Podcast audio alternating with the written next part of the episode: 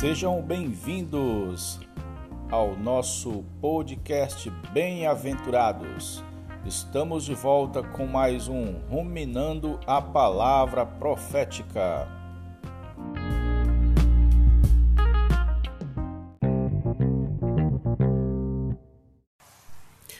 Bom dia, amados irmãos.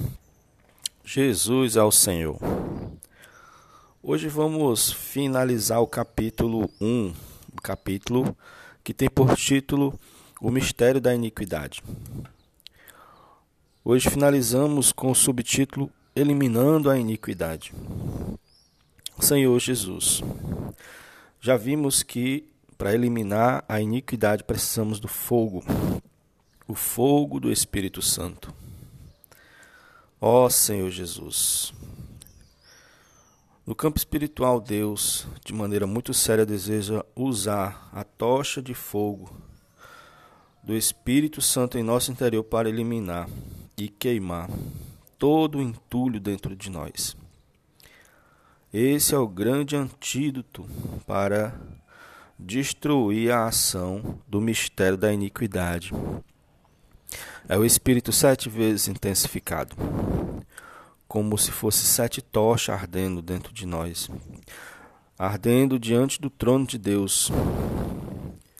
Hoje, no meu cristão, ouvimos pouco falar sobre santificação, sobre santidade. Contudo, a palavra de Deus é bem categórica. Ela afirma em Hebreus 12, 14: Senhor Jesus, que ninguém verá o Senhor se não tiver santidade. É interessante notar que toda vez que a Bíblia trata de santidade, o elemento do fogo é mencionado junto. Vemos em Isaías 6 um versículo a qual ele diz assim: Ai de mim, estou perdido, porque sou um homem de lábios impuros habito no meio de um povo de impuros lábios. E logo em seguida, um serafim traz uma brasa tirada do altar com tenaz e purifica os lábios dele. O fogo do Espírito é para purificar e santificar. Também em 2 Pedro, no 3, capítulo 3, do versículo 10 ao 12, diz assim: Virá, entretanto, como ladrão o dia do Senhor, no qual os céus passarão com estrupidoso estrondo, e os elementos se desfarão abrasados. Também a terra e as obras que nela existem serão atingidas, visto que todas as coisas hão de ser assim desfeita, desfeitas. Deveis ter tais como os que vivem no santo proceder. Aliás, deveis ser tais como os que vivem em santo proceder e piedade, esperando e apressando a vinda do dia de Deus. Ou seja, que o sirvamos em santidade. Um dia tudo será purificado com fogo, até a própria terra. Todas as coisas da iniquidade serão eliminadas. Nós devemos preferir que essas, esse fogo elimine hoje, para que no, no dia do Senhor não, não soframos nenhum dano. Se não formos queimados hoje, teremos de ser queimados naquele dia, no dia do juízo. Hebreus também, capítulo 12, nos encoraja a nos desembaraçar de todo o peso se você ler, lá, ler direitinho, você vai ver que o que embaraça os cristãos, o que faz os cristãos se encher de peso, o que faz os cristãos ter dificuldade em, em correr sua carreira é o pecado, em primeiro lugar, que podemos resolver através do sangue do Senhor Jesus, do nosso arrependimento.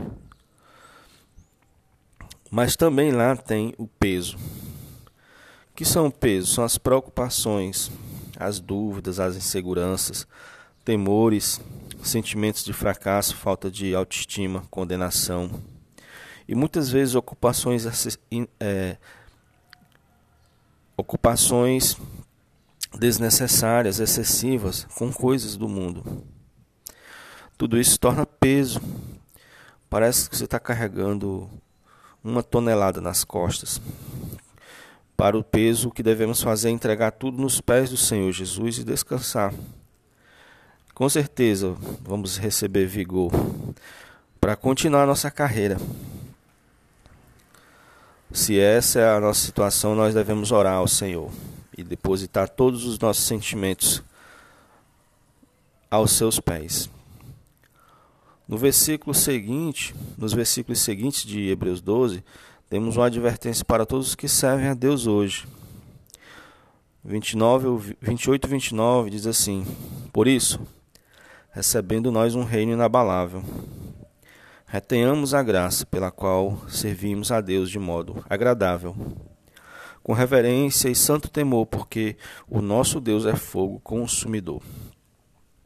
Aqueles que servem a Deus devem orar constantemente para que ele consuma e elimine de seu serviço tudo isso que não lhe pertence, para não sermos reprovados no dia do Senhor. Para que não nademos, nademos e morremos na praia. Para que realmente que tudo nós fizemos tenha um valor e tenha um peso para o Senhor. O Senhor, num dia do julgamento, lá em Mateus, muitos chegam na, para ele diz: Senhor, Senhor, em teu nome fizemos isso e aquilo, aquilo outro. O Senhor vai dizer: Não vos conheço, afastai-vos de mim, vós que praticais a iniquidade. Ou seja, fizeram coisas que o Senhor não mandou. Não agiram segundo a regra. A regra é fazer o que o Senhor manda, é ser encabeçado. Devemos confessar e reconhecer que muitas vezes somos afetados pelos tempos atuais que os tempos atuais são difíceis e cheios de iniquidade. Se não confessarmos isso, se não percebermos isso, já estamos errados. Roguemos ao Senhor pelo Espírito, pelo poder da vida interior, que nos capacita a vencer essa pressão. E o que é muito importante, estejamos sempre em comunhão com o Senhor, para que a sua vida destrua o vírus da iniquidade devemos ao pedir ao Senhor que os seus olhos, que os seus sete olhos, como tochas, nos, ilumine para nós vermos nossa condição e queime e elimine de nós. E ainda infunda em nós o amor por Ele, para que não sermos contados como aqueles que o amor esfriou. Mas é necessário ter comunhão com o Senhor íntima e diária o Senhor descia lá no jardim para contatar Adão e Eva. Isso mostra que o Senhor tem um desejo de ter comunhão com nós. Então, sempre pare tudo. Desça do mundo apressado e pare e tenha comunhão com o Senhor. É vital nossa comunhão íntima com o Senhor. Jesus é o Senhor, terminamos esse capítulo Capítulo 2 chama-se Imunizados com a Palavra de Deus. Jesus é o Senhor e até o próximo episódio. Não esqueça, se você está ouvindo esse áudio através de um vídeo nas redes sociais, assine nosso canal. É gratuito, os aplicativos você pode usar o Castbox, Spotify, é, é, Radio Public também, certo? Tem Castbeam, tem vários. Jesus é o Senhor.